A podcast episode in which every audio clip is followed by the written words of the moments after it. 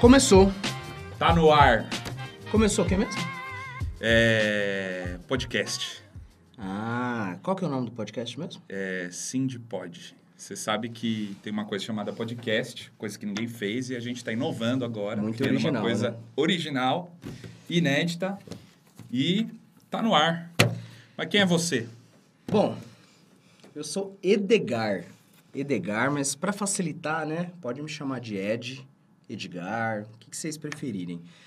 É, sou bancário do Itaú, sou dirigente sindical. Bancário do Itaú eu sou há nove anos, vou fazer 10 no final desse, desse ano.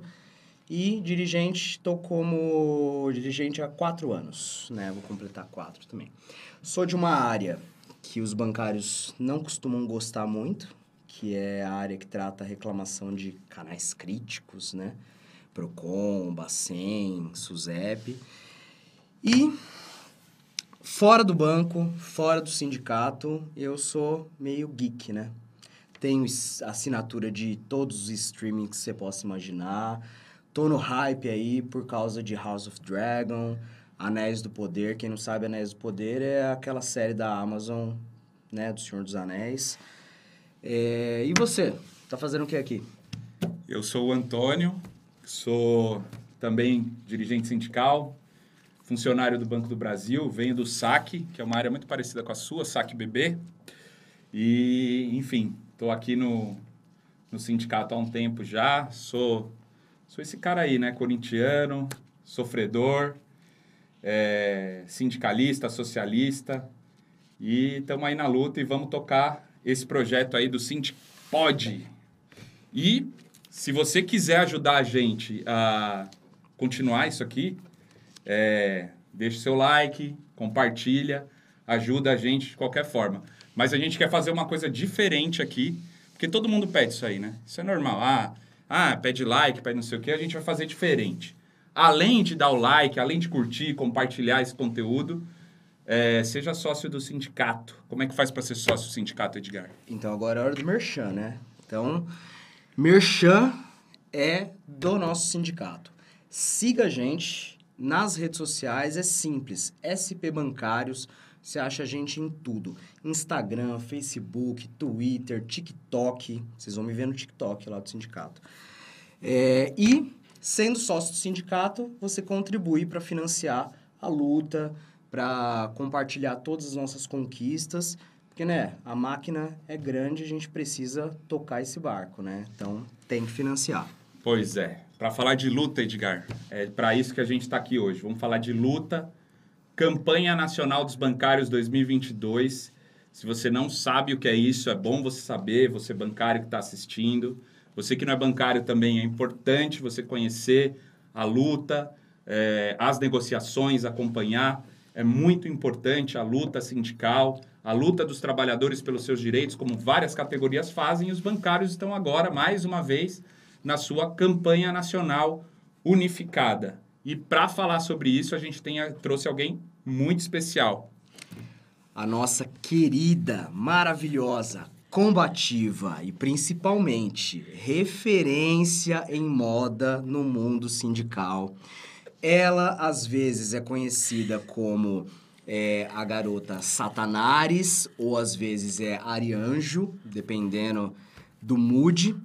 É, nós estamos aqui com a nossa secretária de formação, Érica de Oliveira. Bem-vinda, Érica. Bem-vinda. Eriquinha. Muito obrigada pelo convite. Estamos muito felizes. Eu também estou feliz de ver vocês e eu que- queria começar dizendo que você esqueceu de falar uma coisa muito importante sobre você e você sobre você. Ah, Você esqueceu de falar que você tira as melhores fotos nos rolês e você esqueceu de falar que é tocador de violão. você sabe que a gente tem um, um protocolo aqui para seguir, mas aí você fica pensando, meu, vou seguir o protocolo para falar de mim mesmo? e aí, mesmo assim a gente esquece. mas são informações importantes a respeito de verdade. vocês. E vocês estavam falando da ficha de sindicalização. Onde é que acha a ficha de sindicalização? No spbancarios.com.br. Preenche lá alguns campos. Depois alguém vai te ligar só para fazer a confirmação e você já é sócio. Naquela abinha, seja sócio, marota, entra lá. Fácil, fácil, fácil. Muito moderno. A gente é um sindicato moderno, né? Tanto é que tem um podcast agora. E você tá bem, Érica? Eu tô. A gente podia estar melhor, né? É, então vamos falar do que não tá bem.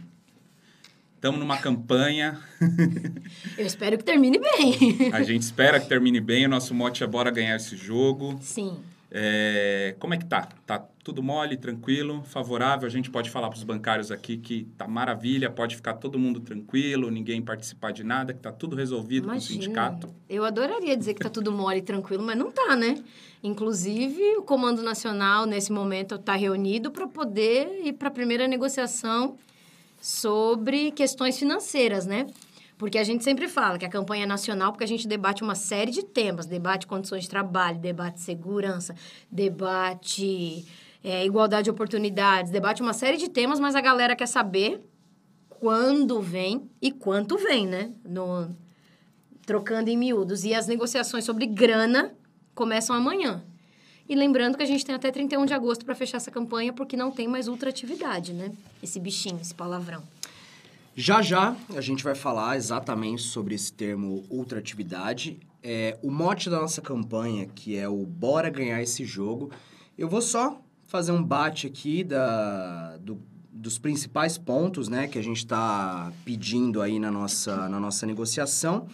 Então, principal deles é reposição salarial, que é a reposição da inflação, né? E mais 5% de aumento real. É isso que a gente está pedindo com relação a é, questões salariais, né? E Isso incide no salário, no VA, no VR, no- na PLR, todas as verbas salariais. Também estamos pedindo um aumento maior no, no VA e no VR, por conta da inflação dos alimentos, né? Quem aqui que está nos ouvindo que consegue levar o ticket até o final do mês, né? Eu não, não consigo. Está conseguindo? Tá difícil. Isso que a gente nem vai tocar É na MP, que está né? em tramitação, que se não caducar até sexta, né? Vai mexer profundamente no VA e no VR. Voto tem consequência, gente. Exatamente. O que, que é MP mesmo? Medida provisória. Quem faz a medida provisória? O presidente da República. Hum. Estamos pedindo também garantia de empregos, manutenção da regra da PLR, atualizada pelo índice de reajuste, né, pelo índice da inflação. É, esse item aqui, gente, é meu sonho, né? Ai, seria incrível. Nossa, jornada contratual de quatro dias de trabalho entre segunda a sexta-feira, sem diminuição de salário. A gente vai falar, tocar nesse assunto um pouquinho mais para frente, mas é meu sonho. É, fim das metas abusivas, né? Ninguém tá aguentando mais. Combate ao assédio moral e sexual, que esse ponto foi, foi bem falado, né? na- nos últimos tempos aí na mídia, por causa do que, do que aconteceu na, na Caixa, né? É, proteção aos trabalhadores adoecidos, acompanhamento e tratamento dos bancários que estão ou ficaram né, com sequelas da Covid. Enfim, diante de todas essas reivindicações, Érica, uma pergunta para a gente começar. Fala para mim, é tudo combinado mesmo? O pessoal do sindicato vai lá, senta para tomar um café com os banqueiros, leva um por fora. É isso mesmo que acontece? Vocês são legais pra caramba, hein? Olha que pergunta.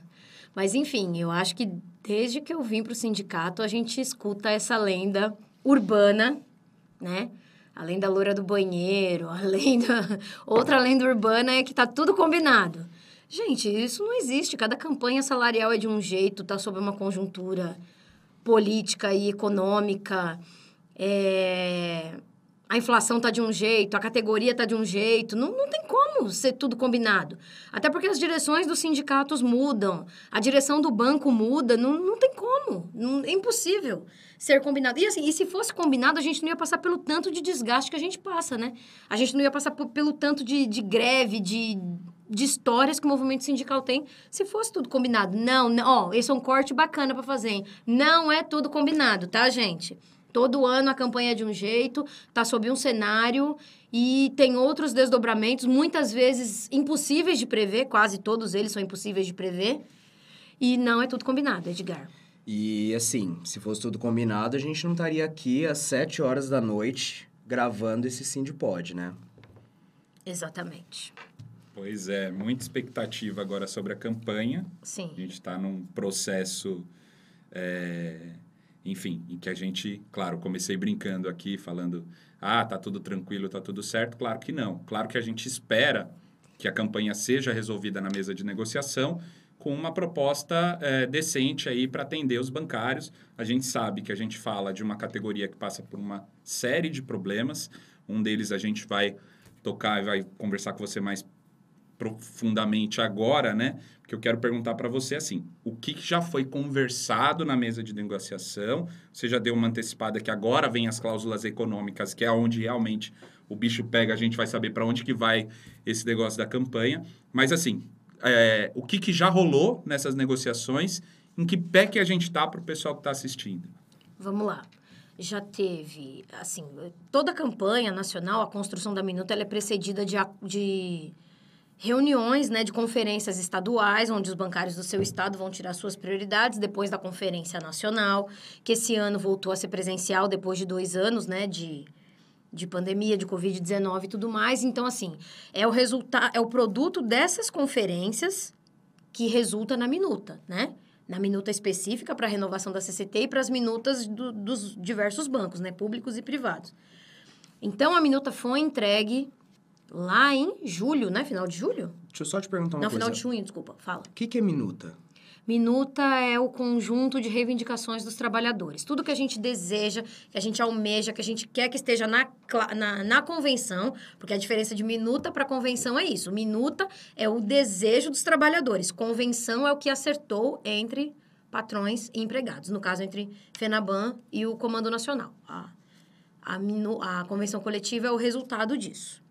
Esse é o compromisso do Sindipod. A gente vai traduzir os sindicalês para português. Isso. Esse é então, o assim, onde eu estava na minuta, né? Então, teve a entrega da minuta em junho, estabeleceu-se um calendário de negociações, então já teve a entrega, aí já teve debate sobre questões de emprego, e aí, assim, questões de emprego tem um monte de coisa envolvida, né? Contratações, fim das demissões, fim da terceirização, que é um problema muito, muito, muito sério no setor.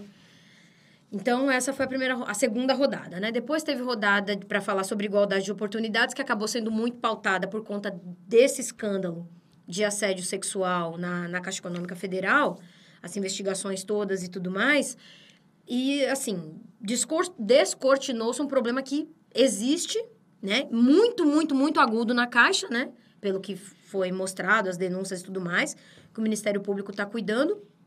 Então, a gente precisa criar um, um, um mecanismo, a gente já tem, para quem não sabe, nós temos um acordo firmado entre as partes, que é um programa de, de... Os bancos chamam de programa de resolução de conflito, a gente chama de programa de combate ao assédio moral. E sexual também, porque está previsto. E ali dentro cabe tudo, né? Mas a gente precisa dar uma aprimorada neste, neste acordo, melhorar as cláusulas, é, que também estão baseadas em algumas premissas, né? Punição, do, do agressor, proteção à vítima, treinamento. é, e precisa ser bipartite, não basta só uma parte cuidar. As duas partes têm que cuidar, o sindicato e o banco, para resolver esse conflito. Então, já teve uma rodada de negociação sobre igualdade de oportunidades, que tratou muito sobre esse tema. Teve rodada de negociação sobre teletrabalho. Quer explicar o que é teletrabalho ou não precisa? Pode ir falando. Ah, por Esse é o favor. nosso home office, né? Todo mundo sabe, né? Isso. Já existia, né? No passado tinha uma legislação, mas por conta da pandemia de Covid-19 foi tudo muito acelerado, né? Os bancos aprenderam nesses dois anos a trabalhar em regime de home office, então já existe uma legislação, mas a gente pode melhorar e o intuito desses acordos de teletrabalho é ser, obviamente, superior à legislação, né? Porque um governo que faz esse, uma... esse governo que está aí não serve para fazer legislação, né? Vamos combinar. Mas, enfim. Então, alguns grandes bancos têm esse acordo, outros bancos menores também têm, mas o ideal é que a gente tenha algo uniforme. Então, ele, o, a FENABAN sinalizou que tem interesse em colocar uma cláusula na convenção coletiva para poder implantar em todos os bancos e melhorar banco a banco, se for o caso, né? Que mais? Depois teve rodada de negociação sobre segurança bancária, que não foi lá muito boa, e a de saúde também não foi lá muito boa. Então, que, salvo engano, foi a, a negociação de ontem. Eu, eu fiquei sabendo que nessa, nessa negociação aí de, de segurança, os bancos estão querendo tirar a porta giratória, é isso mesmo? Na verdade, eles querem, se eu entendi corretamente, eles querem ficar apenas na Lei 7.102, que é uma lei dos anos 80, é uma lei federal, e existem legislações mais avançadas nos estados e municípios, né? E aí eles querem se ater apenas àquela lei bastante antiga e, e beleza. E detalhe, né? Tem agência bancária que não segue nem isso, porque eles fizeram um novo modelo de agência, né? Que é a famosa agência de negócios, que não prevê manuseio de numerário. E assim, os bancários eles ficam muito frustrados quando eles descobrem o seguinte, que o aparato de segurança não é para protegê-los, é para proteger o numerário, né? Infelizmente. E, enfim, e aí, se deixar, a gente faz um podcast só sobre essas agências de negócio, que é bem problemático.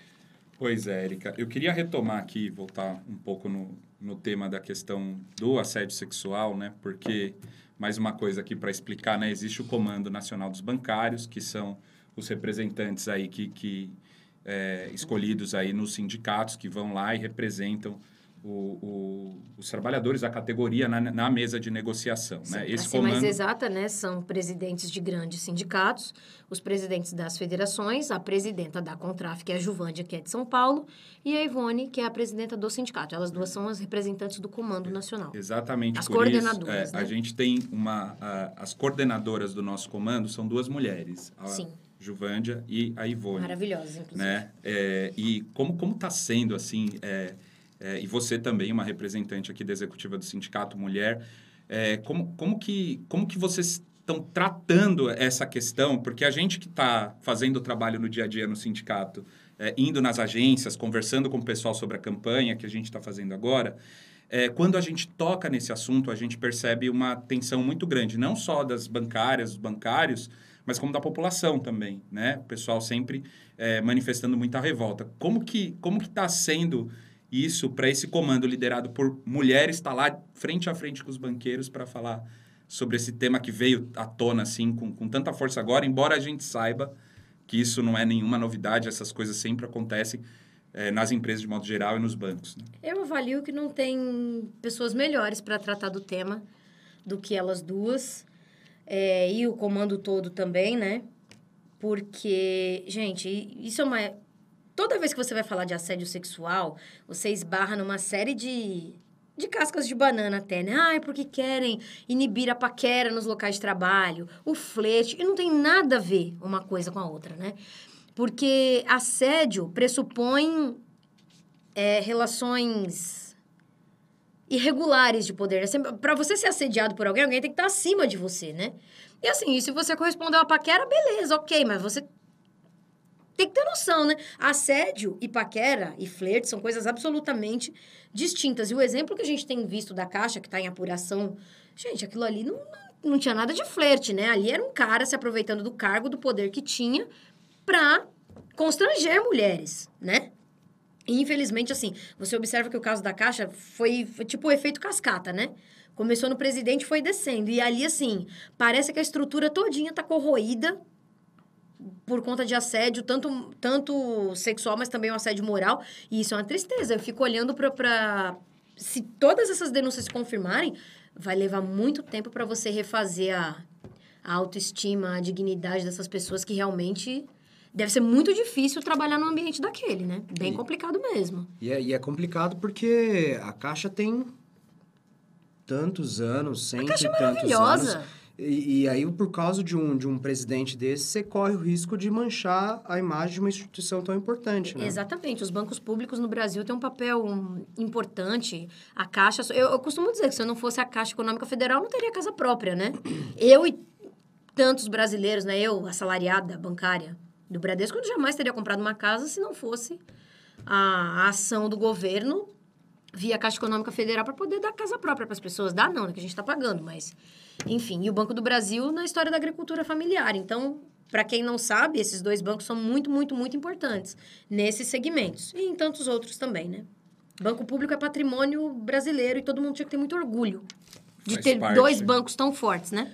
Faz parte aí da nossa campanha, né? É, nas minutas, nas discussões do movimento, essa coisa da defesa dos bancos públicos, né? E é importante dizer, né? Eu tô aqui, sou do Banco do Brasil, tá aqui o Edgar, que é do Itaú, e a Erika do Bradesco, que assim, quando a gente teve... É, é, em períodos anteriores, governos que faziam, estimulavam o papel dos bancos públicos, isso não era nenhum demérito, nenhum problema para os bancos privados. Sim. Principalmente para os bancários, né? Muito pelo contrário, pelo papel da concorrência, os bancos privados acabaram tendo que fazer contratar mais gente, e, é, melhorar as condições de trabalho nos bancos privados por conta disso. Então, defender o banco público é um dever de todos. Exato. E é assim que o sindicato enxerga, né, Eric? E compete de igual para igual com o banco privado, dá lucro, paga PLR, dá hora.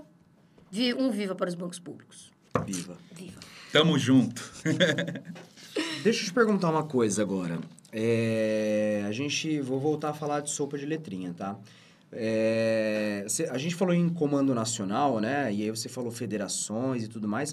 Desenha um pouquinho pra gente o que, que é isso, porque as pessoas estão acostumadas a ouvir falar de sindicato, né? Sim. E aí tem, tem algumas ins- instâncias, né? Como, como que é isso? Como que os sindicatos são, são divididos? O movimento sindical bancário. Mas você quer que eu fale só da estrutura da Contraf?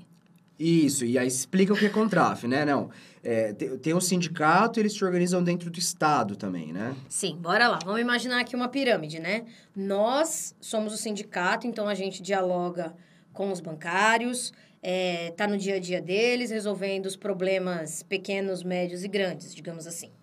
Aí aqui um degrau acima tá a federação. Então cada estado tem a sua federação. No nosso caso é a FETEC São Paulo, que agrega os sindicatos do estado, porque assim, tem os sindicatos bancários de São Paulo, tem o sindicato do ABC, tem o sindicato de Guarulhos, tem o sindicato do Vale do Ribeira, tem o sindicato de Assis, Jundiaí. Não vou conseguir falar todos, mas enfim. Então, é essa galera se junta na FETEC. E, em cima, tem a Contraf, que é a confede- gloriosa Confederação Nacional dos Trabalhadores do Ramo Financeiro, que agrega esses sindicatos e essas federações. Então a Contraf reúne tudo. Reúne todo mundo, porque já que a gente está aqui explicando o Beabá, é importante dizer que nós temos uma categoria nacional, organizada nacionalmente. Então, todos nós estamos juntos. Então, o bancário do Acre ganha o mesmo que o bancário lá da última cidade do Rio Grande do Sul. E igual de São Paulo, do Rio de Janeiro, por conta do nosso acordo coletivo nacional. Por isso que é tão importante ter uma confederação.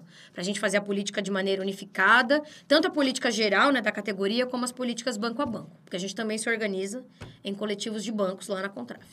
E, Totó, a gente é referência, né? Porque Pois você é, já não- viu categoria que faz isso? Pois é, não tem nenhuma outra categoria que está é, organizada nacionalmente, né? Numa convenção coletiva. Tem petroleiros, mas se você for parar para pensar, é uma única empresa. E a gente congrega banco público, banco privado. É uma doideira, né? Essa é a parte boa, né? Mas aqui no Sintipod a gente não fala só de parte boa também, não. Que É, pena. tem- temos uns desafios, né? É, Ah. A nossa categoria é muito fragmentada, né? Eu acho que entrar nesse assunto é importante dizer. É, é, e, e, a- o ataque às lei, à legislação trabalhista trouxe uma série de, de aumento dessa fragmentação com agente, agentes autônomos de investimento, a Sim. questão das cooperativas de crédito, Sim. enfim, qual que é o objetivo da nossa organização? É representar o pessoal da Caixa, Banco do Brasil, Bradesco, Itaú, ou é representar esses trabalhadores é, do ramo financeiro? Eu acho, eu acho não, acredito que o nosso objetivo é representar todo mundo que trabalhe no ramo financeiro. O problema é que tem, a gente tem questão de legislação, a gente tem questão de ter vários outros sindicatos envolvidos, mas a ideia é que, porque assim, para o banqueiro é muito fácil, né? Ele vai lá, fragmenta, aí não paga o, o direito de bancário, você cria uma subempresa, você fatia e fala, olha, esse aqui... Veja bem, ele é bancário, mas ele não faz o serviço tanto de bancário. E vai quebrando tudo. Mas a ideia é unificar todo mundo.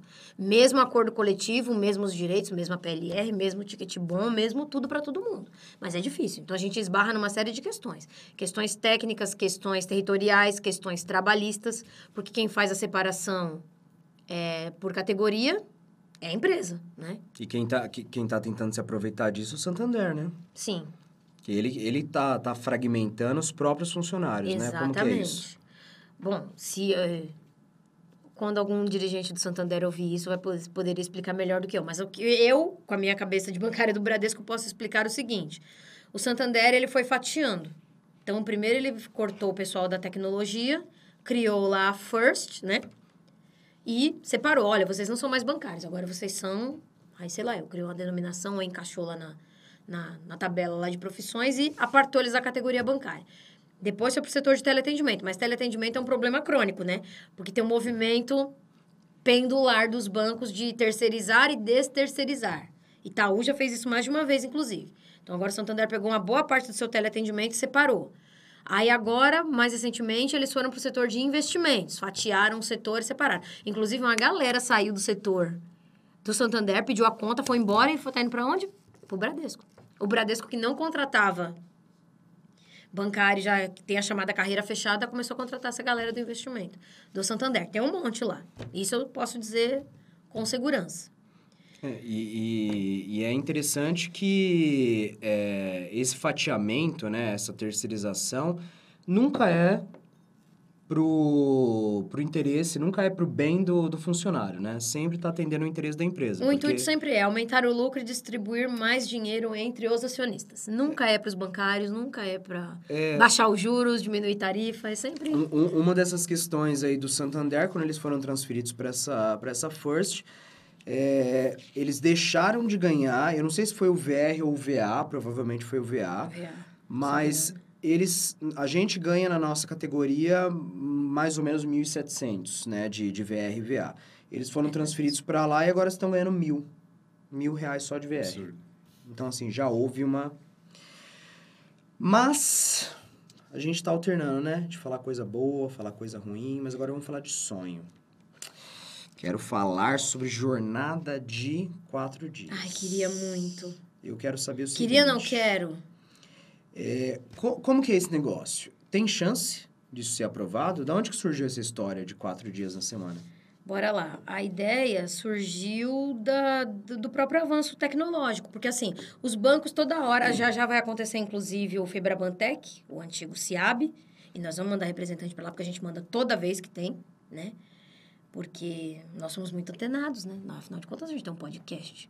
Então a gente vai mandar O representante que, que é esse Febrabantec? Febrabantec. Febrabantec é o Congresso de Tecnologia da Febraban, que antigamente chamava CIAB, onde eles mostram os avanços tecnológicos, eh, as inovações, enfim. É, muito se avançou em tecnologia, em inteligência artificial, em uma série de coisas, e só quem se apropriou disso foi o capital, né? Agora sendo bem, né? E os trabalhadores continuam lá com sua semana inglesa, com a sua jornada de seis em uma quantidade bem menor e de oito horas, a boa parte da nossa categoria, né? Apesar da categoria bancária ser, segundo a CLT, funcionário de seis horas, né?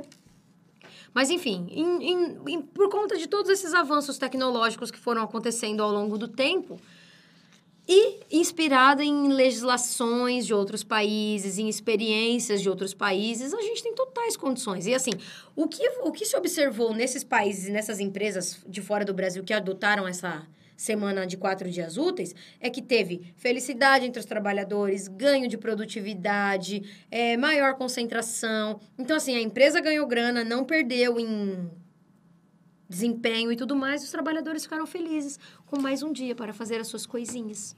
Estudar, namorar, dormir, limpar casa, ver série. Eu tô convencido, você tá convencido? Ah, opa. Mas é aquela coisa, né? É, tem gente que acha que isso é papo de maluco. Apesar que a explicação agora da Érica deixou tudo muito claro. Mas quem ainda não está convencido disso aqui, acho que é importante também destacar outra coisa, né? A gente sempre foi pioneiro, né? É, acho que desde a, desde a questão da Previdência, né? Que foram associações de bancários aí que começaram. A questão da licença maternidade, paternidade, um monte de coisa que entrou na CLT depois. E detalhe que a gente não chegou nem na metade do caminho, porque o nosso sonho, o nosso desejo é legislação de país escandinavo. A gente quer que no primeiro ano da criança a mãe fique seis meses e o pai outros seis meses. Porque o filho é do casal, não é? Gente, Que a, é... gente, a gente não sonha com luz esse licença maternidade e paternidade, a gente sonha com licença parental. E a gente às vezes toma pau, eu ia falar outra coisa, de, de gente, às vezes até aliada nossa, que fala, gente, isso é uma maluquice, mas não é uma maluquice. Um homem é perfeitamente capaz de cuidar de um bebê. Sim, com certeza. Agora é século XXI. Ele só não pode amamentar, né? Por questões meramente biológicas, mas cuidar, trocar fralda, enquanto a mulher trabalha, tem totais condições. Então a gente sonha com a licença parental e ainda chegaremos lá. E por mais distante que todas essas pautas chegam, se não é a luta, se não é a gente colocar, ficar esperando cair do céu, não vai cair nunca. Nunca cai. Como tem muita gente que acha que os direitos aí que a gente está discutindo aqui, VA, VR, salário, PLR, etc e tal, foi uma benesse aí dos bancos bonzinhos. É um né? belo dia eles acordaram e falaram: ah, eles são tão legais, eles batem a meta. O pessoal gosta tanto da gente. Bora dar ticket de 1.600 reais pra eles. E eles são da hora, capaz, né? E antes, é, é- é até, até engraçado isso, porque a maior parte de quem tá ouvindo a gente agora é bancário novinho, né? É, como que era isso? Porque o ticket foi uma coisa dos anos 90, né? Se não me engano, 93, 92, né? Como que era antes? Não, não tinha? Era o tal do Vale Coxinha, né? Não sei, gente, eu sou velha de banco, mas nem tanto, né? Que a nossa convenção coletiva é dos anos 90. Eu sou bancária desde 97. Então, quando eu cheguei na categoria, já tinha VA e VR. Nunca vou me esquecer do meu primeiro talão de ticket. Nossa. Não, e eu, eu entrei... Eu entrei Era talão! Era isso, era isso que eu ia perguntar. Eu entrei, gente, no banco, já era passando cartãozinho a Né? Era, senha. o ticket eram 22 folhas num X valor. E o ticket de alimentação era 4. E aí você ia num lugar. Você ia num lugar assim, vamos supor, seu ticket era um exemplo, 20 reais. Aí seu almoço foi 16 reais. Como é que você faz pra dar troco? Aí tinha um negocinho chamado contravale. Gente, vocês são nostalgia. Aí sim. Olha, tinha uma parada chamada contravale. Aí Você ia lá no restaurante, o cara fazia lá o contravale do troco. Eu- mas eu só podia voltar naquele lugar? Exatamente. Então, se eu, se eu tivesse, sei lá, indo a um restaurante do outro lado da cidade, eu tinha que gastar tudo lá. Dane-se. É, você tinha que gastar pelo menos uma folha. Ainda Pra você bem, não pegar o contravale. Gente, Ainda bem Nossa, que... por que que vocês me fizeram lembrar? Você tá vendo como a tecnologia é maravilhosa? Ela faz a gente ter um podcast, ela faz não ter mais o contravale e faz a gente cobrar uma redução de jornada na mesa de negociação, tá vendo? Exatamente. Mas aí, Eriquinha, eu quero passar agora, é, quero falar um pouco de você. Como é que você, bancária do Bradesco, que tinha lá o seu contra-cheque, o seu, como é que é? Meu contravale. O seu contravale, veio parar aqui no sindicato. Como foi a sua história? Por que, que você achou importante fazer parte do sindicato? Como que você veio, como é que faz para vir pro sindicato? Cara, ah, que isso, isso, legal. eu, tem, isso eu, eu recebo bastante questionamento sobre isso. Ironia do destino, eu virei secretária de formação, mas enfim. É, Eu, na verdade, eu não entrei no Bradesco. Eu entrei... Eu quebrei dois bancos antes de chegar no Bradesco. O banco é meu primeiro e único emprego. Então, assim, eu nunca trabalhei com outra coisa na vida. Eu cheguei carteira branca no Excel Econômico. Vocês lembram do Excel Econômico? Lembro. Lembro do boné do Senna. Mas era nacional o boné do Senna. Não, Excel Econômico foi a camisa do Corinthians, Isso! Acho que da época do Isso. Marcelinho. E, assim, já vou 95. cometer uma pequena indiscrição. Esses dias eu tava conversando com um boy. E ele tava me perguntando exatamente isso. Como é que eu vim parar no sindicato e tal e coisa. Aí eu falei que eu entrei no Excel Econômico. Aí ele falou, eu tinha dois anos. eu tinha 18. Sim de Tinder. Façam as contas. Enfim, mas vamos voltar à pergunta. Eu entrei em 1997, carteira branca, no Excel Econômico, que foi comprado por um banco espanhol, o BBV, que depois mudou de nome e virou BBVA, e depois eles cansaram da gente, eles achavam, e assim, era engraçado trabalhar no BBVA, que eu costumo dizer, pode falar, né? Não sei, se não puder, depois vocês editam. É, que banco estrangeiro no Brasil tem mentalidade colonizadora. Então, assim, o, e o BBVA era um banco que sempre disputou muito com o Santander. Disputa até hoje liderança de mercado. Mas agora lá na Europa, E né? visão colonizadora também. Lá, é, lá na América Latina. Verdades não serão editadas. Na América Latina, então assim, eles tinham, eles são, eram, não sei nem mais se são, mas eles eram fortes na Colômbia, na Argentina, na Venezuela, tal, tal, tal. E assim, eles chegaram no Brasil achando que eles iam fazer no Brasil a mesma coisa que eles fizeram em outros países, que tem lá seu mercado financeiro muito específico, sua câmara de compensação muito específica e tal. Eles chegaram no Brasil achando que eles iam fazer tudo igual. E aí a gente falava, quer dizer, eu não, né? Coitadinha de mim lá na agência Vila Formosa, mas as outras pessoas, as lideranças do banco falavam, não, seu fulano, mas aqui no Brasil é diferente. Aí foram falar em números, a quantidade de cheques que se compensava no Brasil, que eu também sou da época do cheque e do contravalho. Mas, enfim, e era uma coisa absurda, o tanto de, de cheques que se compensava no dia e eles não... Ah, resolver isso lá em Brasília, com não sei quem. Então, assim, era um total desrespeito pela legislação, pelo sistema financeiro brasileiro. Óbvio que não deu certo. E eles, quando compraram o Excel, eles falaram que eles seriam líderes de mercado em um ano. Imagina. Bradesco, Itaú, gigantes do, nacionais, né? Enfim, se lascaram e o Bradesco foi e comprou o BBV. E aí tinha uma história muito engraçada que o, quando o BBV comprou o Excel Econômico, ele comprou por um real. E eu já tinha amigos bancários e a gente era zoado. Que a gente tinha sido comprado por um real. eu já fui muito zoada nessa vida, gente.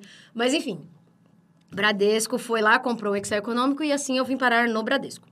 Mas falando da minha história com o sindicato, eu virei bancária em 97.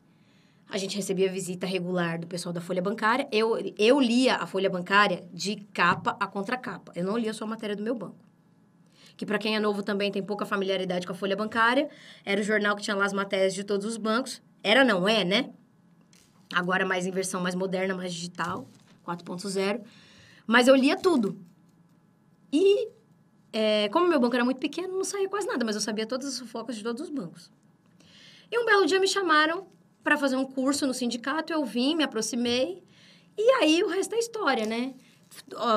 Os meus amigos todos são do sindicato, eu conheci meu ex-marido no sindicato, é, namorei no EV, casei, divorciei no sindicato, e em 2008 eu vim pra, para a direção, então eu militei bastante tempo, né, na agência, em 2008 eu vim para a direção do sindicato, e aqui estou até hoje. E a gente sabe que a, a vida no banco, ela é uma correria danada, né? Sim, Foi... Quando você veio pro sindicato, foi um choque? foi. Co- Como, como que era a rotina? Você teve que desacelerar? Como é que foi? Assim, eu já era militante há muito tempo, né? Muito do que eu sei, porque assim, eu converso com muito bancário por conta da, da minha função no sindicato e tal. E eu sempre gostei muito de conversar e sempre fiz muitos amigos na categoria. Mas veja bem, é, a gente no banco, a gente tem lá nossa jornada pré-estabelecida para fazer aquela determinada função. Mas no sindicato, quando você vem, você absorve porque assim são muitas variáveis envolvidas. Então assim, você amadurece muito rápido, você apanha muito rápido porque a categoria cobra muito da gente, né? Cobra muito dos dirigentes e a rotina é, é meio caótica. Então você leva um tempo razoável até se aclimatar, estabelecer uma rotina, ver para quem dá satisfação. Porque assim, a pessoa para quem a gente mais deve satisfação é a categoria, né? Que nos elegeu. Mas aqui dentro do sindicato tem todo um regramento. Você não, não, não é maluco beleza, cada um faz o que quer, né? Até porque para a gente atingir o tanto de coisa que a gente atingiu ao longo dos anos, tem muito trabalho, tem muita disciplina, tem muita dedicação envolvida. Militância é quase um sacerdócio, para quem leva a sério, né? Ô, Érica, nesses tempos de polarização aí, é, então você está aqui no sindicato, beleza. É, você é de esquerda? Sou. Sindicato tem que ser de esquerda? Tem. Respostas Por quê? diretas, né? Porque tem a ver com óculos que você enxerga o mundo. Não tem como você ser de direita e defender distribuição de renda, é, igualdade de oportunidades. São coisas que são absolutamente conflitantes.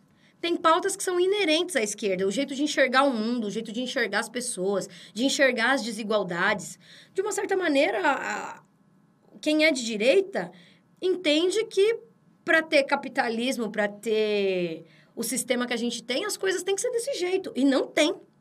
Não tem que ser desse jeito. A gente não acredita em desigualdade, a gente acredita em igualdade, a gente acredita em melhor distribuição de renda, de riqueza, de uma série de coisas que são inerentes à visão de esquerda. Porque assim, tem muita discussão com relação a isso, o pessoal na categoria muito, muita gente, tem gente esquerda, tem gente direita, o pessoal fala assim, não, ah, mas o sindicato, ele tem uma coisa, ele se posiciona pela esquerda, não o sindicato tem que defender a categoria. Existe uma separação? Eu claro que eu acho- tô te perguntando porque você sabe a minha posição também, mas é, é como você vê esse tipo de questionamento, esse tipo de pergunta. Eu acho o seguinte, tem que exig- existir respeito. né? É a primeira coisa. Mas assim, você não precisa fazer 10 minutos de exercício. Basta olhar como é que se posicionam os parlamentares de direita. Os parlamentares de direita, como é que eles se posicionam com relação à retirada de direitos, flexibilização de direitos, lascar a categoria? É só olhar. Quem é que nos defende? Nossa jornada, é, direitos dos trabalhadores, é, quando um bancário adoece, legislação. Gente, a reforma- é só olhar a reforma trabalhista e olhar quem votou. É simples, não, não é difícil. Olha, e assim, eu sempre falo para bancário, você vota em quem você quiser, nós vivemos, graças a Deus, ainda numa democracia, mas vocês precisam prestar atenção em quem vocês votam, porque voto tem consequência. Porque não adianta nada votar no Bolsonaro e depois votar assim, putz, grilo, o cara fez uma medida provisória que o banco pode abrir de sábado e domingo. Fala, você não votou nele? Por que você tá vindo chorar pra mim agora? Porque assim, o sindicato, embora os bancários achem que nós tem, a gente tenha poderes mágicos, nós não temos. A gente age dentro de normas, dentro da legalidade, é, respeitando regra, respeitando as instituições do Estado, respeitando tudo isso, até porque o sindicato é uma instituição. Então a gente atua nas brechas, obviamente, que muitas vezes a gente rompe com tudo. Por exemplo, interdito proibitório. Nossa, tem tempo para falar disso, gente? Pode. Opa, pode falar. Interdito proibitório é um bicho que era aplicado em disputa de terra que os banqueiros se apropriaram para usar na nossa greve. Se nós fôssemos respeitar todos os interditos proibitórios, a gente não faria greve nos anos que a gente fez greve. Porque todos os bancos começavam a greve. Às vezes eles tinham interdito preventivo. Nem começou a greve, já existia interdito. Certo? E se você tem e se você vai respeitar 100% o interdito, você não faz greve, você não avança, você não... Então tinha hora que a gente falava, ah, tem interdito? Beleza.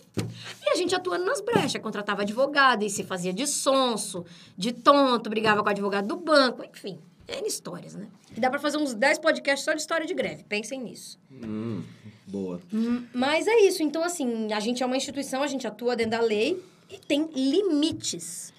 Dentro dessa, dessa pauta de esquerda que vocês, que vocês disseram, é, eu, eu reparo numa coisa, né? Os bancos, no, no Itaú, que eu, que eu sou bancário do Itaú, é, tem muita campanha para valorizar funcionários LGBT, tem agora algumas campanhas sobre a questão racial dentro dos bancos.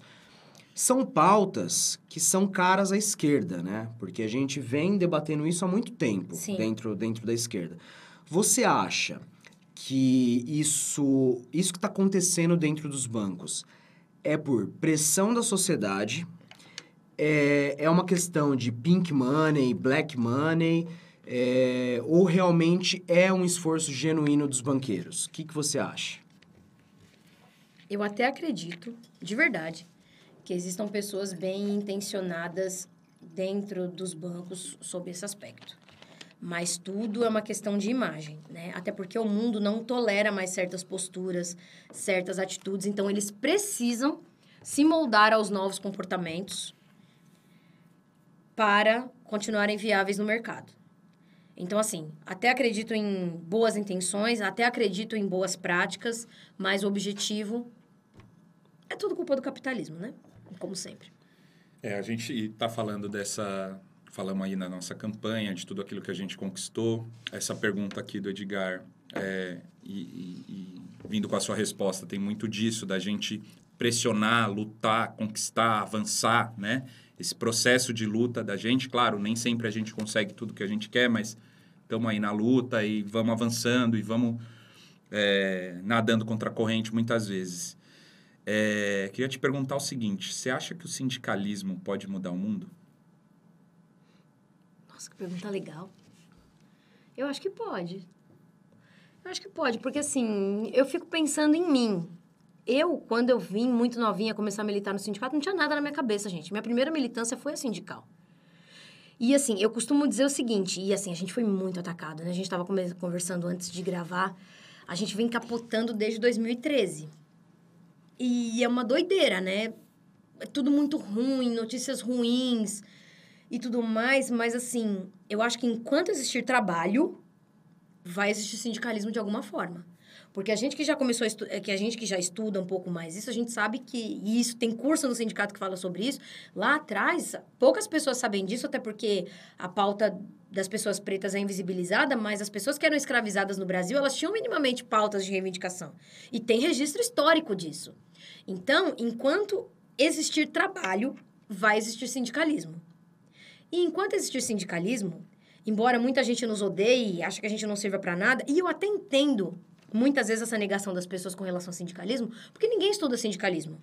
Você no curso de administração, você deve discutir como é que você faz para Combater o sindicato. dialogar entre muitas aspas aí conosco, mas assim, ninguém aprende sindicalismo na escola e é inerente, tá em todo lugar, né? E infelizmente, toda vez que aparece uma pauta sindical na grande mídia, geralmente é ruim. Então tá ligado à briga interna, à corrupção, à mala de dinheiro, etc. Então e tem um monte de sindicato bom, importante, sério no Brasil. Muitos sucumbiram à reforma trabalhista, infelizmente, mas tem um monte ainda que tá aí na luta. Alguns respirando por aparelhos, outros teimosos igual a gente. E é isso. Eu acho que o sindicalismo pode mudar o mundo, sim. Pode ajudar a mudar o mundo. Eu também acho. Acho. Bom, vamos caminhar para o nosso final aqui. Já? A gente tem uma surpresa. Foi rapidinho? Você quer mais? Se quer mais, a gente faz mais, não tem problema. Ó, mas enfim, a gente tem bastante espaço aqui. Essa parte final não é uma parte final tão curta. Ah, tá. Agora é a hora do Cinti Pinga. Tá com a sua pinga aí, Érica? Érica? É, Muito bem. é- é água isso? É. Ah, então tá bom. Eu enchi aqui. A gente chama de Cinti Pinga porque é o nosso pinga-fogo, né, Edgar? Ah, eu tô com medo. É o momento Marília Gabri, Gabriela. da hora. Ó, vamos fazer aqui, ó, seguindo o roteiro bonitinho, Edgar, porque a gente é profissional. Então tá bom. Então a gente vai fazer, eu faço se uma pergunta, você faz outra. Gente, vocês é vão fazer perguntas intelectuais, eu sou bagaceira. É pra É- responder, é pra responder rápido. a- é rapidamente. Se Primeira coisa que vier na cabeça. Ou se vier a coisa mais idiota do mundo, o importante é ser a primeira coisa que vem na cabeça. A minha sorte é que eu nunca enganei ninguém, né? Eu sempre fui bagaceira mesmo, nunca neguei. Porque você acha que você tá aqui, convidada no nosso primeiro programa. Gente, ela fala que ela é bagaceira, mas quem tá ouvindo a gente, vai no YouTube pra você ver como que essa garota tá vestida.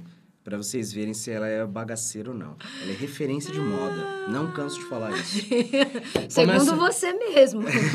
Não, mas veja. E ela é só uma, a Erika é só uma pessoa que não gosta da fama, mas ela é uma pessoa super inteligente, super intelectual, mas detesta, não quer ser vista como. Você queria dizer outra coisa, mas você tá sendo elegante. Eu tô- não, você não gosta, mas você é uma pessoa super inteligente. Deu pra ver pelas respostas aqui e não é à toa, né? Nossa secretária de formação do Sindicato dos Bancários de São Paulo, Osasco e região, isso não é pouco não. Ela- eu me esforço. ela- Eu, tenho que va- eu tenho que representar bem o voto direto de cada trabalhador que votou na gente na eleição, né? Vamos Eles são com- os nossos... Vamos começar que ela tá tentando ler a minha folhinha aqui. Tô? Ah, É, porque Tá. ela tá com medo das perguntas. vamos então lá, é tão vamos lá. simples, é aquela coisa besta. Uma cor, Vermelho, Uma comida. feijoada. cantora, cantor. Putz, pera. Ai, gente. Então tá, cantor, Caetano Veloso. Cantora. Nossa, gente, eu gosto de tanta gente. Betânia, pronto. Uma música. Ai, gente, eu, eu gosto de tanta coisa. Tempos Modernos do Lulu Santos. Agora uma intelectual, um livro. Memórias Póstumas de Brás Cubas, do Machado de Assis. Um podcast. Ih, Cindy pode! Ai, puxa saco. Essa aqui foi planejada, foi combinada. Mas assim, quem não falar Cindy pode, vocês gongam, fala próximo convidado. Exato, a gente corta na hora. Isso. Momento preferido do calendário sindical. Tem dois. Pode falar os dois? Pode. Quando a gente faz a assembleia que fecha a campanha. A- aquele que define tudo. Isso. Quando a gente sai de uma campanha nacional vitoriosa, né? E o dia que cai a PL. Gente. Esse vai ser um consenso. É, agora o inverso. Qual que é a- o momento mais chato do calendário sindical? Ai, exige uma certa reflexão. Qual que é o momento mais chato do calendário sindical? Meu Deus, eu não sei dizer. Eu tenho eu. Ai, vai, fala pra mim. Gente, o momento mais chato pra mim é janeiro. Várias Eu tô de pessoas... férias, não tem como ser então, chato. é, Então, mas é, é isso, eu já cometi o erro. Muitas pessoas tiram férias aqui, pra vocês saberem, em janeiro. Eu, E inclusive. Aí, é, então, aí eu já cometi o erro de não tirar férias em janeiro, e aí eu virei o para-raio de tudo que era problema e só tinha eu pra resolver os problemas. Geralmente é o ar-condicionado. É, Verão ex- exatamente, exatamente. A gente sem ar-condicionado, a gente sabe como é, viu? Eu acho que tudo, tudo é importante, né? Mas tem coisas que você gosta mais de fazer e tem coisas que você gosta menos. Assim, eu acho que começo de campanha é um momento que sempre gera muita tensão. Ah, assim, é que já faz uns anos que não acontece, mas assim, para mim o momento mais difícil da campanha é a assembleia que deflagra a greve. Não é que ela é chata, ela é difícil. E assim, a gente já fez greve, a última greve nossa foi em 2016, né? Mas nós já fizemos greves, assim, de durar 30 dias. Então, a primeira noite, que assim, você, defla- você vai lá e faz a greve, né? Aí, assim, novamente, o sindicato respeita todos os prazos legais. Então, a gente faz uma assembleia e deflagra a greve. Aí, a gente abre um espaço para que tenha uma contraproposta, para poder divulgar em jornais de grande circulação, para preparar todo o rito da greve, né? E depois você faz a greve mesmo para falar, agora é valendo, certo? Essa primeira noite é a pior, porque você nunca sabe o que vai acontecer. Né? Você não sabe como é que vai estar. Embora o, o, o rito técnico, jurídico esteja todinho aprovado e ok, para não declarar, não julgarem nossa greve abusiva, mas você nunca.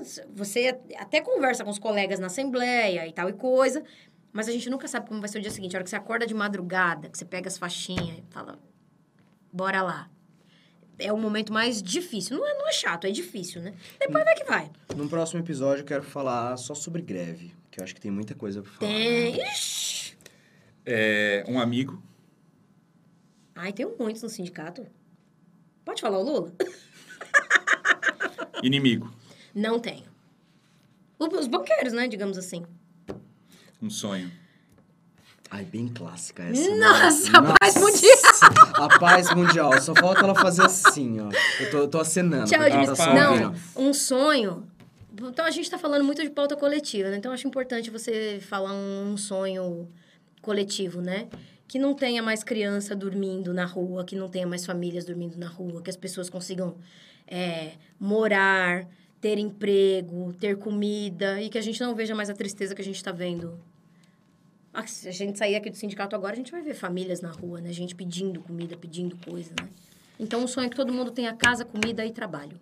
Última pergunta aqui do Pinga Fogo. Eu fiz um monte de pergunta, era pra gente alternar, mas eu quebrei, errei. Desculpe, eu errei de outra coisa que eu vou falar depois. Tá, eu achei que vocês é. iam falar um filme, aí eu ia pagar um micão. Um filme. Putz, gente, por que, que eu fui abrir minha boca, né? Gente, não é nada. Ai, uma linda mulher? Imagina, Dirty Dancing. É pior ainda, eu acho. Tô nem aí. Eu vim aqui pra ser sincera. Mas, mas, mas, Mas eu faz- gosto de um monte de coisa. Mas você já fez aquela cena? É, é nesse filme, né? Que, É. que ela vem correndo. Eu cara adoraria. segura. Meu sonho de princesa. Se eu casar de novo, vai ter que ter. Ótimo. Não É, vai rolar, né, gente? Ser mulher é o quê? É difícil pra caramba. Ainda mais no Brasil, ainda mais em 2022. É difícil. E eu queria falar um monte de coisas bonitas, mas eu não consigo nesse momento. Só consigo te dizer que é muito difícil. Sim. É o momento. Porque você é desacreditada, desrespeitada, você tem seus direitos desrespeitados cotidianamente, você é colocada em dúvida o tempo todo. É, E assim, fica muito evidente essas coisas em episódios de assédio, né? Que às vezes são necessárias muitas mulheres para comprovar que um homem é abusador. Só para ficar em um exemplo, né? Mas tem uma série de outros. Ô, Edgar, vamos fazer aqui assim agora, ó. É... é o primeiro podcast, a gente faz o que a gente quer, porque a gente Sim. tá aqui pra fazer Ah lá, o que a gente momento- quer do jeito que a momento gente de quer. surpresa, porque isso não tá no roteiro. Não, a sei o gente tá das totalmente fora do também. roteiro. É. Mas você falou tanto, da- vocês falaram tanto da questão da greve, agora o momento de surpresa é assim, o meu momento de greve, a minha história de greve. Enfim, como pode ser o nome? A- Conte sua história de greve. É a sua vez de você falar da história mais maluca, ou mais triste, ou mais alegre, ou mais engraçada que você se lembra de uma greve dos bancários. Nossa, gente, é que assim, é a minha geração de dirigentes que está aqui no sindicato hoje, ela foi forjada na greve. Porque assim, tem uma geração de lideranças que são dirigentes desde os anos 90, final dos anos 80, início dos anos 90, que pegaram outras gestões, enfim. Essa geração, governo Lula e Dilma, fez greve todo ano. Então, assim, a gente tem o couro grosso de fazer greve 10 dias, 15 dias, 20 dias, 30 dias, 8 dias. N histórias de greve a gente tem. Tem, tem histórias bem boas. É, eu vou contar duas histórias. Uma de um amigo, é meu amigo, tá no banco até hoje. E esse infeliz, eu posso falar assim porque ele é meu amigo. Quando o Bradesco comprou o BBV, eu fui fazer estágio na agência dele. E o meu gerente, muito esperto, como eu sempre fui muito falante, ele falou: vai você primeiro para abrir o caminho, para fazer amizade com as pessoas, depois o resto da galera. Então lá fui eu, a primeirona na agência madrinha, bater na porta, falar: ah, vem fazer treinamento e tal. E deu bom, né? Fizemos amizade e tal. Esse infeliz, ao invés de me botar para aprender a trabalhar no caixa do Bradesco, esse desgraçado teve uma tarde que ele passei a tarde inteirinha contando moeda. E até hoje, quando a gente se encontra e ri e dá risada lembrando dessa época, eu falo dessa história. Enfim, eu conversando com ele, um dia ele veio na greve, por isso que me marcou, ele veio me questionar por que, que o sindicato não tinha uma colônia de férias.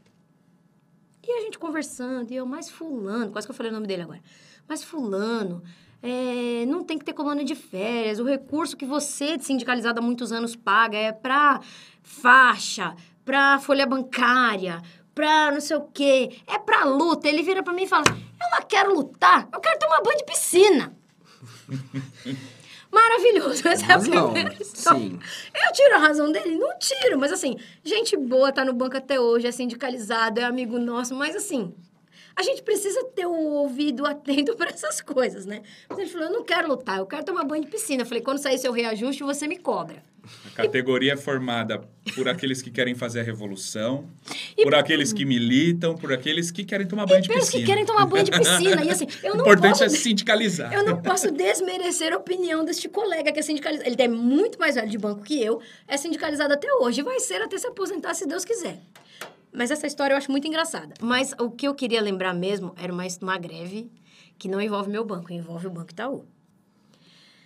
O que que acontece? Para quem é novinho de banco, geralmente a dinâmica da mesa de negociação tem lá os- o rito, você desgasta, desgasta, desgasta, e é bom que as pessoas saibam. Em mesa de negociação específica não se fala, em mesa de negociação geral você não fala nome de banco, você discute o setor. Você não discute o problema do Banco do Brasil, do Itaú, enfim. Mas eu sei que naquele ano, por algum motivo, eles devem ter se traído em algum momento e ficou evidente que quem estava travando a mesa de negociação era Itaú. A gente já estava lá pelo décimo, décimo primeiro dia de greve. O sindicato... Aí veio a Ordem Unida, né? E essas coisas sempre aconteciam às 5 da tarde, no final do dia. Olha, amanhã nós vamos largar tudo, tudo, tudo, tudo, tudo. Todas as portas de todos os bancos, a gente vai parar só os prédios do Itaú. E era aquela época que o Itaú esbanjava o dinheiro deles na nossa cara. Eles pegavam concentração, eles não tinham nem vergonha na cara deles. Eles iam na esquina, enchiam um ônibus de bancário, levavam até um determinado ponto, onde tinha um L ponto, e botava as pessoas de helicóptero Gente, essa história é famosa, pra né? dentro do prédio. Eu, eu queria ter andado de helicóptero. Essa é uma lenda que eu, não é gostaria uma muito de lenda, estar aqui não nessa é uma época. lenda, é de verdade. A gente viu o helicóptero subindo e descendo N vezes. Vou contar a versão resumida, mas a estendida é maravilhosa também. Enfim, nós largamos tudo que a gente estava fazendo na greve para fechar todos os prédios do Itaú, todos no mesmo dia. Isso nunca tinha acontecido. O banco endoidou, porque o que, que acontece? Os L pontos dele, que eles, eles pegavam um prédio que estava sem movimento paredista naquele dia e deslocava as pessoas para aquele lugar para poder jogar para dentro do prédio. Nesse dia, nós travamos todas as possibilidades deles.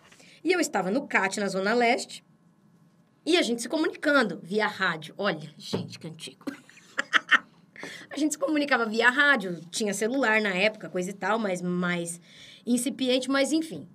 Nós travamos toda a possibilidade de. Nós inviabiliz- inviabilizamos o Itaú. E eles vinham, pelo amor de Deus, conversar com as lideranças nas portas das concentrações. Os caras falavam: vocês não são bom? Bota por cima. Vocês não são da hora? Bota por cima. E aí eu sei que foi, e o, e o clima foi esquentando, eu sei que eles arrumaram uma universidade privada no Carrão, que eu também não posso dizer o nome, mas eu adoraria. Eu sei onde é, tá? Sim, uma universidade privada no Carrão. E aí conversaram com os caras lá. E aí os caras começaram, e os bancários... E assim, a gente falava assim, a gente subia no caminhão de som e falava assim, "Você- a gente sabe que vocês estão indo para algum lugar, liga no celular tal, tal, tal, tal, e fala para onde vocês estão indo. E os bancários caguetaram. Falaram, olha, estão mandando a gente pro L ponto da Universidade XPTO. E a gente, caceta, o que, que a gente faz? A gente não pode fazer um piquete lá, xingar as pessoas, chutar as canelas, não pode. O que, que nós vamos fazer? Ah, já perdemos tudo mesmo, bora pegar o carro de som e vamos pra porta da universidade. E fomos. Chegamos lá na porta da universidade, nós ligamos o som. Isso era o quê? 11 horas da manhã. Vocês da universidade tal, tal, tal, vocês estão violando direitos dos trabalhadores, porque o Itaú faz isso, isso, isso, isso, isso com os bancários, e a categoria está em Detonaram greve, e vocês estão estragando, nananã. E nós queremos abrir o microfone para todos os estudantes, para quem quiser reclamar dessa universidade aqui que está sendo conivente com... com tá atrapalhando a greve de uma categoria que tá fazendo tudo certo, tá, tá, tá. Daqui a pouco começa o estudante. Por que a biblioteca tá assim assado, frito Gente, cozido? Procon, ao Por vivo. que não sei o quê? Porque a mensalidade tá cara. Aí sei que desceu o representante da universidade. Falou, o que, que vocês querem pra sumir daqui? Aí nós falamos, desativa o L ponto. Sem brincadeira. A gente viu um helicóptero, falou assim, só um minuto, aí deu a ordem. Eu vi helicóptero fazer assim, e fazer assim, e voltar. Derrubamos o L ponto.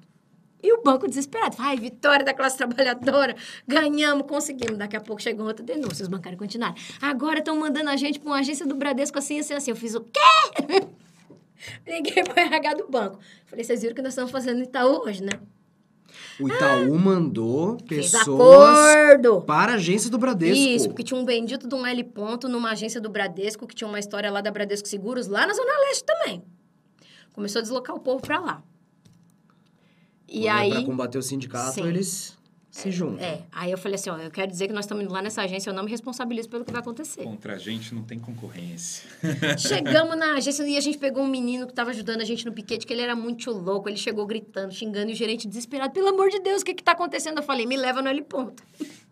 É pra já! Me levou imediatamente no L ponto, derrubamos aquele L ponto também. Então, a gente... E aí, o que que aconteceu? No fim do dia, chamaram para negociar, fizeram uma proposta minimamente aceitável e a greve acabou. Então, assim, a greve, ela tem um movimento muito louco, né? Tem a ver com estratégia, tem a ver com... E, assim, cada dia é um dia. Mas essa é a história mais louca de greve. E, assim, foi vitória. A gente comeu... E, assim, quem... Cada um que estava em um determinado prédio conta uma história.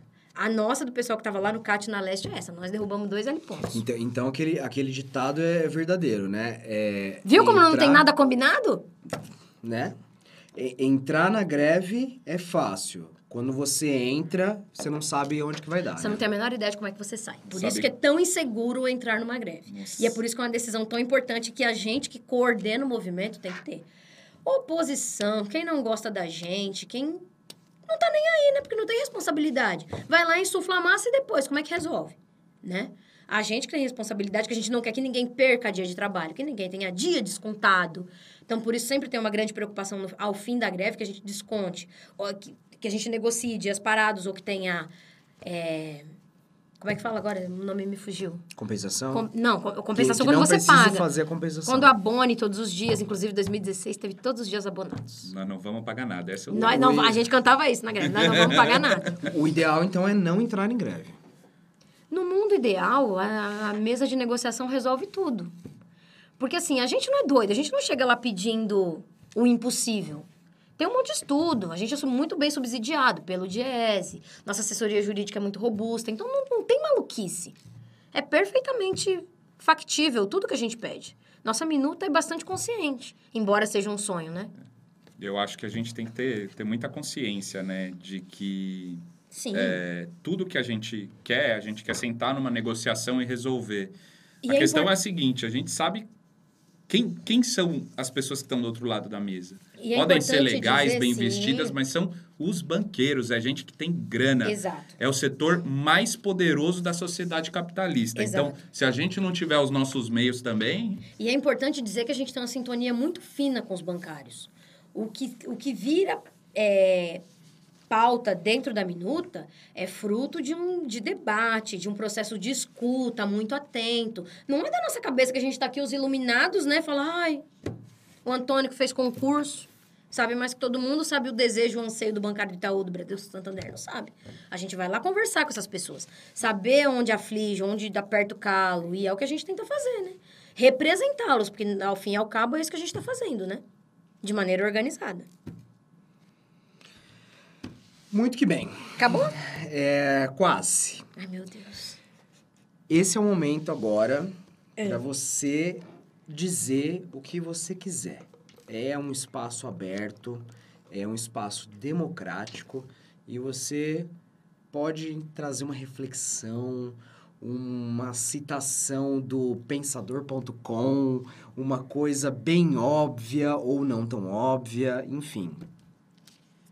Tá aberto. Sobre qual aspecto? É assim, aqui a gente quer a ideia do podcast aí e todo mundo que está aqui assistindo até o final, muito obrigado. E quem assistiu os pedaços também, muito obrigado. Deixe seu Curtem, like. deixem seus likes, compartilhem, sejam sócios do sindicato. E o que a gente quer construir aqui é um espaço de liberdade, é um espaço onde a gente discuta e as questões do movimento sindical ou não com total liberdade. E é para isso que tem esse momento, para a gente falar assim, fala o que você quiser, que vier na sua cabeça sobre o que você quiser. Mas depois de tudo, política, futebol, Tudo. romance. Pantanal. Eu tô em dúvida. Pantanal, horóscopo, sim de Tinder. É uma boa, hein? Fala dos seus contatinhos, brincadeira. É, O que você quiser, reflexão que você quiser.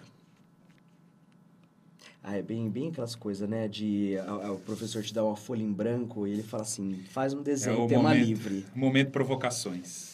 Redação das férias. Eu vou, eu vou me ater ao, ao sindicato, né? É, Eu queria deixar um recado para os meus amigos bancários para dizer que eles têm que entender que este espaço, este lugar, ele só existe, a função do sindicato existir é, é representar bem os bancários. Eles precisam entender que a gente pode ter total divergência sobre N aspectos da vida e que nós vamos continuar defendendo a todos. Mas também é preciso dizer para essas pessoas que voto tem consequência. Eu comecei a conversa falando sobre isso. A gente pode divergir tranquilamente, visão de mundo, cada um tem a sua e tudo mais, mas todo direcionamento, sugestão, proposta é, que a gente faça tem a ver com a vida deles, não tem a ver com interesse nosso particular, de corrente A, B ou C, partido A, B ou C. Tem a ver com a vida deles. E é por isso que a gente se posiciona da maneira que a gente se posiciona no mundo. Então, é isso. O sindicato é. O recado para os bancários: o sindicato é seu amigo, tá aqui para te defender e também para apontar caminhos. Né? Nós, já foi dito aqui também que nós não somos os donos da razão, mas o, o modo que a gente se movimenta é para isso, né? Basta olhar os últimos quatro anos, a quantidade de medida provisória que a gente teve que combater, a quantidade de projeto de lei que a gente teve que combater, e isso é uma energia preciosa que podia estar sendo despendida para resolver as questões. Eu vou chamar de domésticas, mas eu não quero reduzir as- essas questões específicas da categoria. Assédio moral, é, meta abusiva, questão de salário, os problemas do cotidiano mesmo. A água do meu prédio está contaminada, tem cocô de pombo no telhado, entre outras coisas.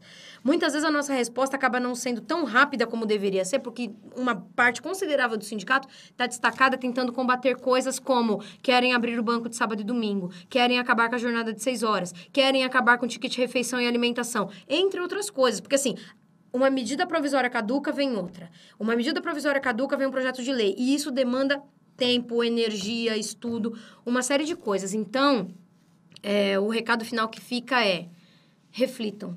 Tudo que a gente faz, embora tenha muita desconfiança, tenha a história, a- além do urbana, do tudo combinado, tem uma série de coisas que a gente faz que é somente pro bem da categoria. E é, é só isso. Nós somos amigos de todos vocês. E a Muito gente bom. é seu amigo. Lindos. Gostou, Vocês são muito lindos. Ah, eu achei da hora. Por mim, eu ficaria umas duas horas conversando. Mas quem vai ter saco pra ouvir isso? A gente vai fazer corte Faz também. corte, é da hora, é. Então, só quero registrar, para a gente finalizar mesmo, alguns agradecimentos. É, quero agradecer ao nosso ninja da edição das câmeras, o nosso Regis, que Regis. está ali do outro lado da super telinha. assessor da nosso Secretaria-Geral. super assessor. Exatamente. A gente está numa estrutura aqui muito chique, né? Três câmeras e ele está operando ali com maestria. Para o bancário que está nos acompanhando no YouTube, quero que você, por favor, se gostou, considera dar um joinha, dá um curtir, Me segue chama a de novo. gente, chama de novo. A gente vai te chamar de novo, hein? Com certeza. É, se você está ouvindo a gente no Spotify, é, não deixa de dar cinco estrelinhas, né? Tá bom, né? Cinco estrelinhas, é o máximo no caso. Deixa esse, essa avaliação lá pra gente, segue também a gente lá no, no, no Spotify E nas redes sociais do sindicato, mais uma vez, é só procurar por SP Bancários. A gente vai encerrar o Sindipod por aqui. Esse é o primeiro de muitos. Na semana que vem tem mais Sindipod. Valeu, Totó. Valeu, Edgar. E falar assim, ó, quem não gostou, vira hater. Vira hater, comenta. Mas gera engajamento, gera engajamento.